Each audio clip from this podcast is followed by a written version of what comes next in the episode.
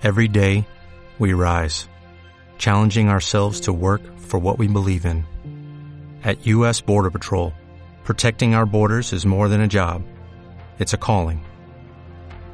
Agents answer the call, working together to keep our country and communities safe. If you're ready for a new mission, join U.S. Border Patrol and go beyond. Learn more at cbp.gov/careers.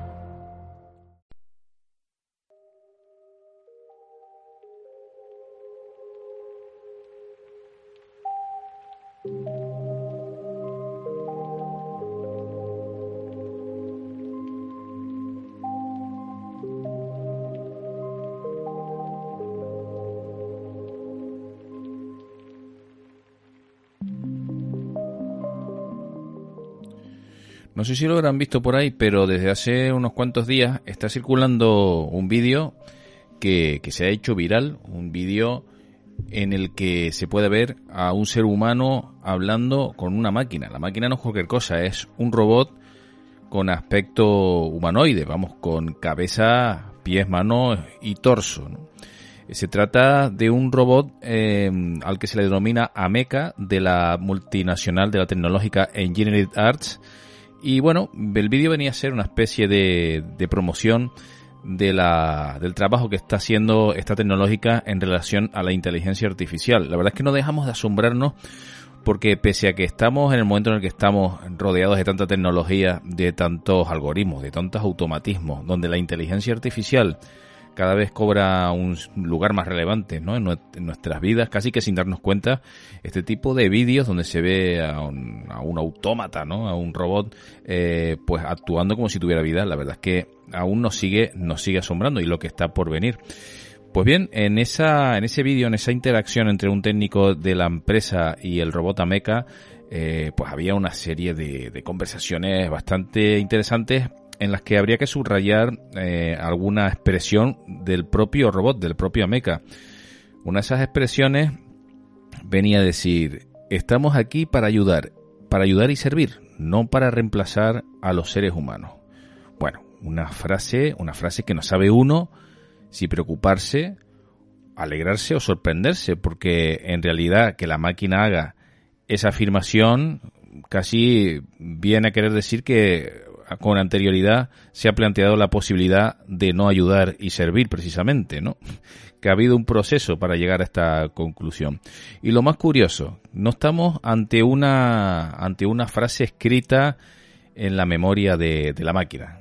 No, no, no. Según afirman sus propios promotores, los eh, técnicos de General Arts, se trata de una frase, una expresión que salió eh, de la propia inteligencia artificial. Es decir, ah, fue un producto de su proceso de, de, gestión de datos y como conclusión a la respuesta del técnico, pues bueno, afirmó esa frase que para eh, tranquilidad de todos viene a querer decir que estamos a salvo, por lo menos por lo pronto, estamos a salvo de los robots.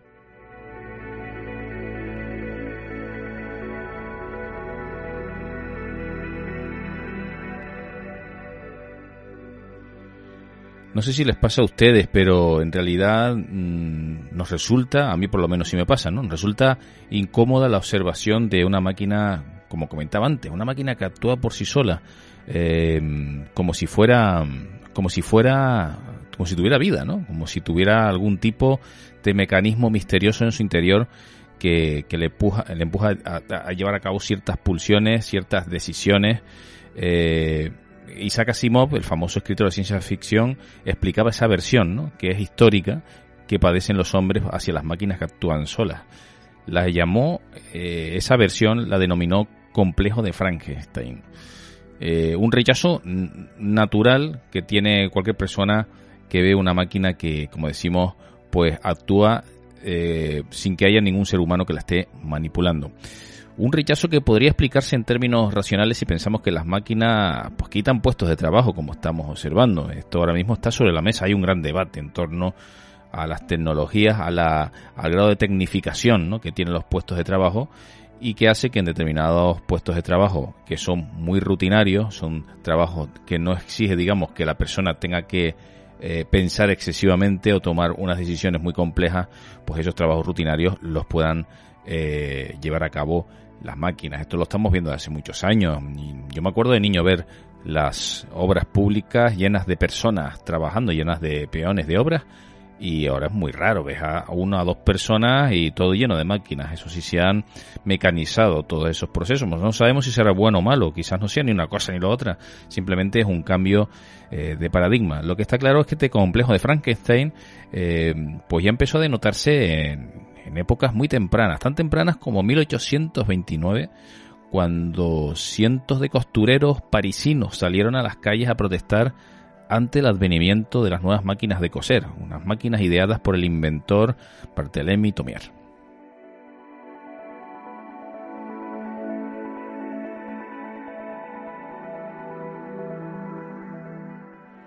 Era algo inevitable, ¿no? En una labor pues también tan rutinaria como es el coser, que bueno, muchos verán que hay una parte también un poco artística en todo eso, ¿no? Pero quién sabe si las máquinas algún día también podrán eh, idear determinados modelos para eh, hacer ropa, ¿no? Ya hay máquinas, como sabemos, inteligencias artificiales que pueden escribir novelas, pintar cuadros, etcétera, etcétera. Te pueden contar un cuento, ¿no? Estamos a las puertas de algo verdaderamente alucinante. Eh, la verdad es que las bases de todos esos temores, que son hasta cierto, hasta cierto punto son lógicos, ¿no? La base de esos temores tiene que ver con el gran desarrollo tecnológico eh, del siglo XX, ¿no? Esos desarrollos avivaron nuevos temores. Eh, la informática, eh, los primeros robots empezaron a, a, preocupar al hombre ya, ya desde, esa, desde esos mediados del siglo XX. y es que, bueno, como comentábamos, pues actuar, estar ante una máquina que actúa sola no, no resulta muy tranquilizador. Y en ese, en ese contexto aparece una obra que les resultará a todos conocidos. Antes mencionábamos a Isaac Asimov, eh, pues esta obra suya, ¿no? Yo Robot, que es un antes y un después en cuanto a la filosofía que implica todo este tipo de, de cuestiones, ¿no? Es una novela, pero claro, tiene unas implicaciones filosóficas eh, y además muy actuales, ¿no? Porque tiene que ver con todos estos mecanismos casi eh, demoníacos, ¿no? A, los que asistimos a través de, vídeos en YouTube y redes sociales. En su novela Asimov eh, enunciaba las sus famosas tres leyes de la robótica. La primera, un robot no puede hacer daño a un ser humano o por omisión permitir que otro ser humano sufra daño alguno. La segunda, un robot debe obedecer las órdenes dadas por otro ser humano, excepto si estas órdenes entrasen en conflicto con la primera ley. Y la tercera, un robot debe proteger su propia existencia en la medida en que esta protección no entre en conflicto con la primera o segunda ley. Tres frases, tres frases, tres leyes, tres normas que venían a protegernos de, de los desmanes de las inteligencias artificiales aunque según eh, reconocen algunos expertos en robótica, estas son tres normas muy generales, casi son tres, eh, digamos, postulados casi más a nivel político que, a nivel práctico, ¿no? porque luego habría que articular, articularlas en medidas concretas. Pero muchos expertos en inteligencia artificial afirman que estas leyes pueden ser insuficientes. Eh, por ejemplo, se pueden plantear diversos escenarios que impliquen decisiones muy, muy complicadas, ¿no? Eh, que se den ciertas paradojas. Por ejemplo, eh, si un robot ha de dañar a dos seres humanos para salvar a otro, lo hará. Eh, si, predomina un criterio cuantitativo en ese algoritmo, en esa pseudoconciencia de, de esa máquina, pues posiblemente sí, el robot decidirá que es mejor salvar a dos seres humanos que a uno, pero si es uno contra otro, ¿a quién de los dos decidirá salvar la vida? Mm, bueno, me imagino que aquí tendrá mucho que ver la, la mano del creador ¿no? de estas máquinas para eh, contemplar todo tipo de escenarios posibles y ver de qué forma de qué forma podría resolverse una situación que podría ser bastante compleja.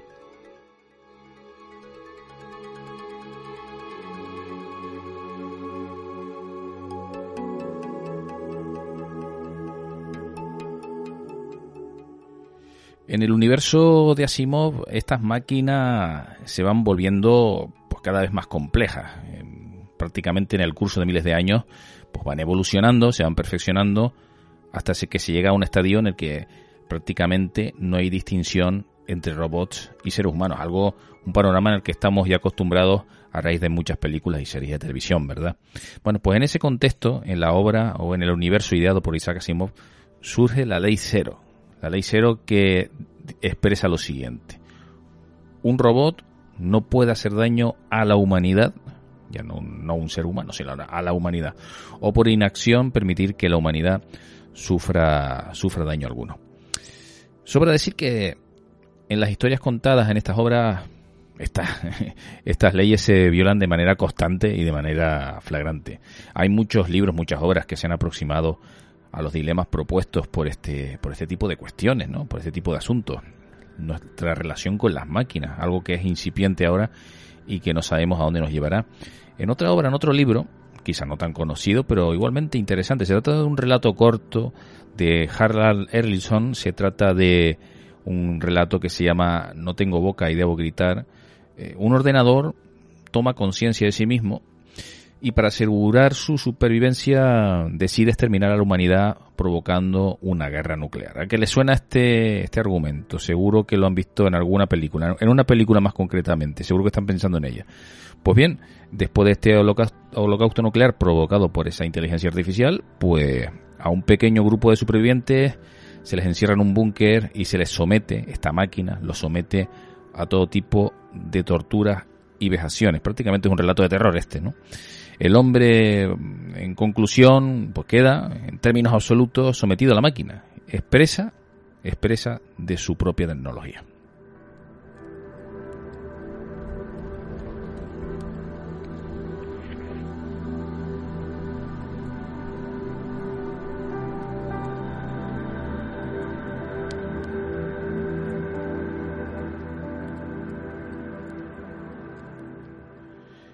Pero al margen de películas como Terminator, que era la que me refería antes eh, en relación a la premisa del relato corto de Erlinson, al margen de Terminator, estos conflictos mm, han quedado muy bien reflejados en, muchas películas, en muchas novelas, películas como 2001, eh, una odisea del espacio, ¿no? A, a, su vez basada en un relato también de Philip K. Dick, otro famosísimo e imprescindible autor de ciencia ficción, en esa película se acordarán que había una inteligencia artificial llamada HAL 9000. Esta inteligencia artificial eh, es el ordenador principal de la nave de la nave Discovery que se adentra en el sistema solar con sus tripulantes, ¿no? HAL 9000 hay un momento en la película en que se revela contra sus tripulantes ante la posibilidad ser desconectado, ante la posibilidad de morir o de desaparecer, en definitiva. En todas estas cuestiones tiene un aspecto fundamental, hay que tener en cuenta, que poner encima de la mesa una ley, una ley muy importante, imprescindible para, para entender cómo han evolucionado todos estos artificios, todas, eh, todas estas tecnologías en los últimos años, sobre todo a raíz de, de mediados del siglo XX, la ley de Moore, ¿no? La ley de Moore enunciada en 1965 y que expresa lo siguiente, cada dos años se duplica el número de transistores en un procesador. Cada dos años el número de transistores que tiene que va en un, inserto en un procesador, que a su vez va en una máquina, en un ordenador, en un teléfono móvil, cualquier aparato electrónico, ese número se duplica. Esto explica el ritmo vertiginoso que experimenta la tecnología y al mismo tiempo y al mismo tiempo, esto también es importante, la rápida devaluación que sufre. Todo va tan rápido que cualquier teléfono móvil, eh, que esto lo estamos viendo, ¿no? Cualquier teléfono móvil que te hayas comprado hoy, dentro de un año, ah, pues se ha devaluado y a lo mejor cuesta la mitad de dinero, haciendo, ah, por otro lado, que los sistemas sean más asequibles, todos estos sistemas, todos estos dispositivos. Y en definitiva, que es lo que viene al caso, se, democratiza su uso. Todo el mundo, en cualquier sociedad, sociedades pudientes, sociedades menos pudientes, más pobres, ricas, todo el mundo tiene un teléfono móvil. Hoy en día, algo que hace unas décadas era impensable, el teléfono móvil era una especie de icono de, del éxito, ¿no? Prácticamente, un aparato de alta tecnología que solo se podían permitir algunos. Eso se acabó ya. En todos los países del mundo, en todos los continentes, todo el mundo tiene acceso a la tecnología. Eh, por tanto, por tanto, todos somos víctimas potenciales de las máquinas. Es ahí donde está el alcance ¿no? de esta supuesta amenaza. Em, hay autores que han explicado las posibles implicaciones eh, nefastas para el ser humano en esa confrontación con las máquinas Hay un autor que del cual leí un libro que me gustó mucho hace unos años, no recuerdo su nombre, Martin Rees, el famoso astrofísico. Es un libro muy divulgativo y muy entretenido, eh, hará unos, unos 20 años, donde ya eh, adelantaba una serie de problemas a los que iba a tener que enfrentarse la, la sociedad, la sociedad de seres humanos, ¿no? Eh, en, su, en su relación con las máquinas, con las inteligencias artificiales. Eh, este hombre, Martin Rees, astrofísico, como digo, pues en ese librito eh, pues desplegó una serie de amenazas, eh, una lista de, de, posibles peligros, potenciales peligros a los que se enfrentaría el ser humano y como no hablaba de las máquinas, claro, hablaba de los robots y ponía algún ejemplo que era bastante aleccionador y bastante mm, bastante elocuente sobre todo esto que estamos hablando. Mm, pues por ejemplo, tarde o temprano ocurriría tendría lugar la siguiente situación. Unos engendros artificiales desplegarían sus paneles solares para restar horas de luz a las plantas naturales. Yo no lo veo nada descabellado, al ritmo al que van las cosas. Eh, sin ir más lejos, eh, al ritmo al que van la tecnología aplicada a los medios de automoción, a los coches, con esos coches autónomos a la vuelta de la esquina, que la gente dice que no llegarán, que no llegarán, yo creo que sí, será cuestión de décadas, quizás dentro de 20 o 30 años, coches que van absolutamente solos. Esos vehículos autónomos, con su propia inteligencia artificial, competirán con los conductores humanos por un sitio para aparcar.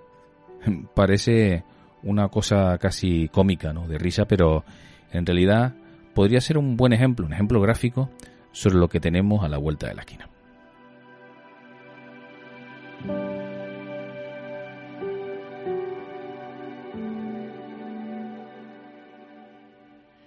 En un nuevo paso en la evolución del ser humano, y esto ya lo estamos viendo, el otro día veía alguna noticia en la que un joven, joven extranjero, eh, pues se había insertado en su cerebro unas placas, unos circuitos electrónicos que le permitían percibir ondas electromagnéticas y ciertas informaciones que por los sentidos normales de una persona, de un ser humano, no tendría esos registros, ¿no? Esas percepciones, una cosa que bueno, también denota un poco por dónde van los tiros, cómo va el curso de los acontecimientos, lo rápido que se están acelerando todas estas cuestiones. El hombre se está integrando con las máquinas, las máquinas se están insertando dentro del ser humano.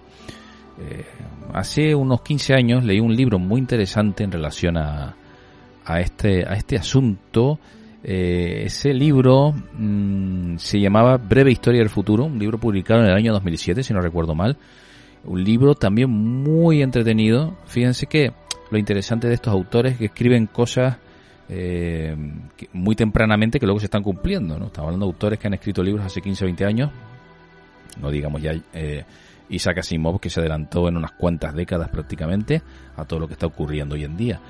Eh, en este libro de breve historia del tiempo, su autor, el politólogo Jake Satterley, un tipo pues con una formación es economista, bueno, maneja un montón de campos, un experto en múltiples cuestiones, eh, cuyo criterio pues debe ser tenido en cuenta ¿no? a la hora de aproximarnos a, estas temáticas. Eh, James Attali eh, hablaba de que, bueno, en el año 2007, hace 15 años, que parece que ha llovido mucho desde entonces, ya proponía que los sistemas electrónicos se irían integrando en el cuerpo, dando paso pues, a, un nuevo, a una nueva fase, a un nuevo estadio de la evolución del ser humano que se llamaría era cibernética, ¿no? la era en la que el, los humanos y las máquinas están prácticamente pues fusionados. No habría esa eh, esa necesidad de disociar máquina persona que hay hoy en día, ¿no? Eh, quizás en un futuro, quizás más pronto que tarde, esa disociación, esa separación de conceptos sería un poco absurda, quién sabe, ¿no?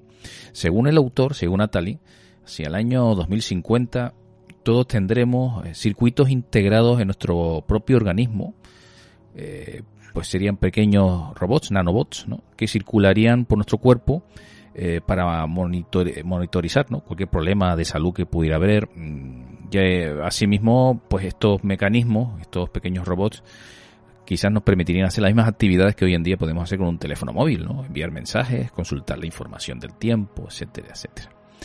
Bueno, si en ese escenario se produjera el despertar de las máquinas, imagínense, estaríamos absolutamente perdidos.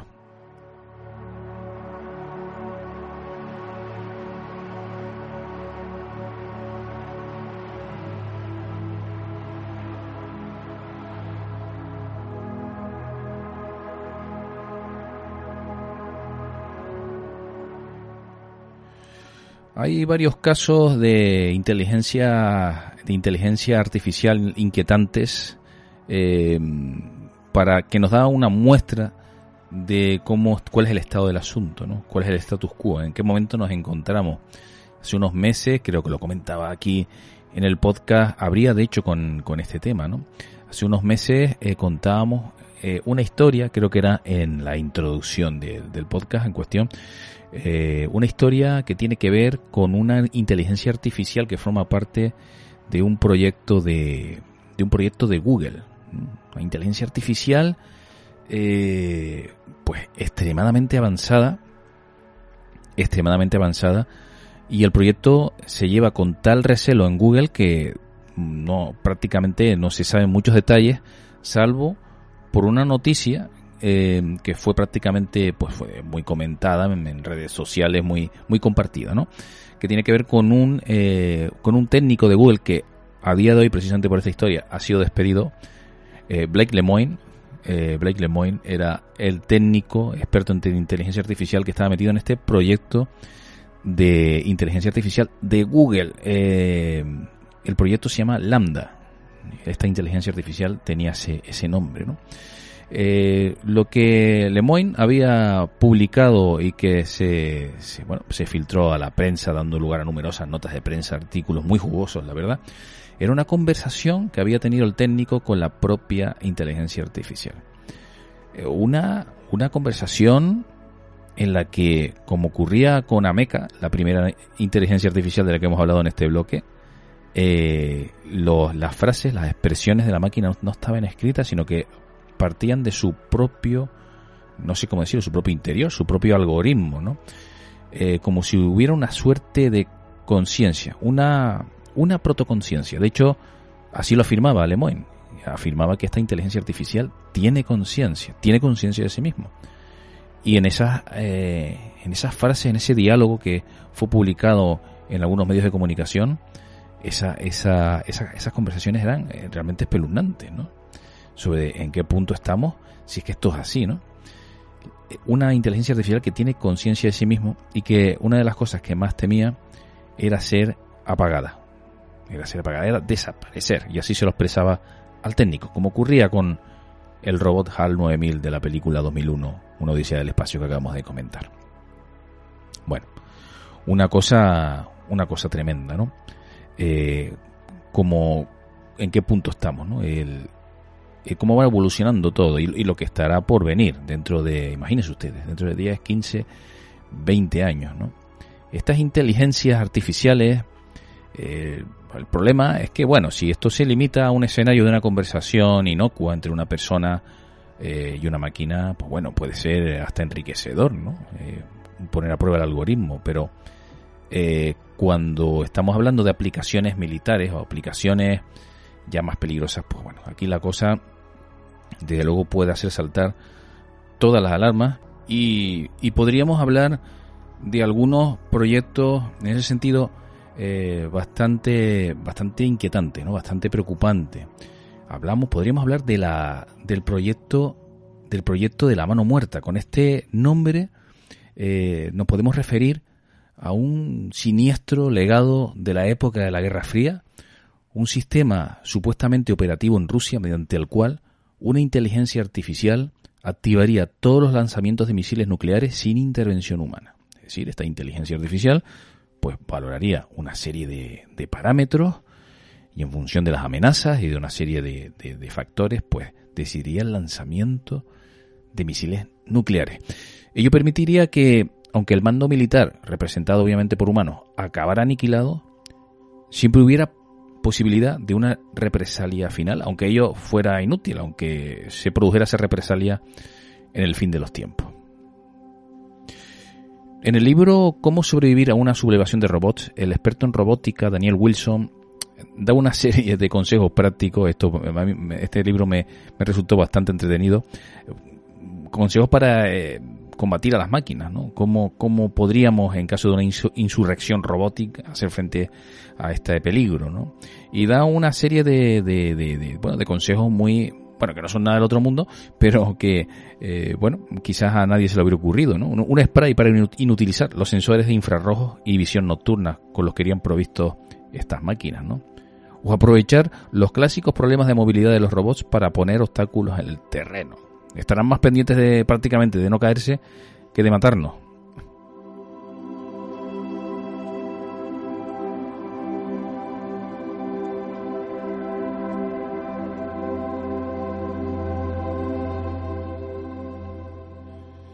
No, no nos fiamos de las máquinas. No nos fiamos de las máquinas y una prueba de ello son un montón de sistemas automáticos de seguridad que existen hoy en día y que nos permiten pues llevar una vida más segura y más cómoda, pero hay cosas por las que no pasamos como seres humanos.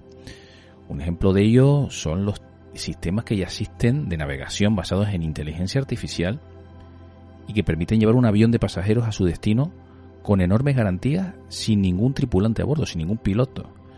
Mm, sus promotores, con gran lógica, aseguran que se evitarían errores humanos y desde luego esos terribles casos de secuestros aéreos, ¿no? Pero la gente no los quiere, la gente no los quiere, no se fían de esa inteligencia artificial. No sé si ustedes se subirían a uno de estos aviones. La verdad es que de entrada es para pensárselo. Bueno, la verdad es que eh, los robots, las máquinas, las inteligencias artificiales eh, pueden suponer un problema, una amenaza quizás no en el sentido agresivo, bélico, ¿no? de, matar, ¿no? Eh, pero sí pueden plantear algunos dilemas, como hemos comentado, con respecto al, al, plano laboral, ¿no?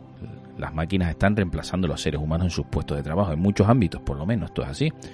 Quizás sea, eh, quizás sea una, un cambio de paradigma que tengamos que aceptar de alguna manera, ¿no? Esos puestos de trabajo quizás eh, queden estas personas que han sido relegadas de esos puestos de trabajo quizás se dediquen a hacer otro tipo de, de trabajo, quizás más acorde a sus gustos también, ¿no? Es una oportunidad, decía algún filósofo sobre esta cuestión, una oportunidad para que el ser humano se libere de ese yugo, ¿no? De hacer trabajos que no, que no quiere, ¿no? Incluso planteaba la posibilidad de que en un futuro utópico, más, también más pronto que tarde, las personas podamos dedicarnos a lo que realmente nos gusta, a pintar, a hacer un podcast, a pasear sin necesidad de trabajar. Ahí sería el Estado el que tendría que sustentar a la sociedad, pues no sabemos si con subvenciones, subsidios o algún, algún sistema habría que idear para que eso fuera, eso saliera a cuenta toda esa historia. En cualquier caso, lo que a mí se me antoja es que quizá más que ese escenario en los que los robots agreden a los humanos, me da la impresión de que son los propios humanos, dado nuestro historial, los que deberían curarse en salud de nosotros.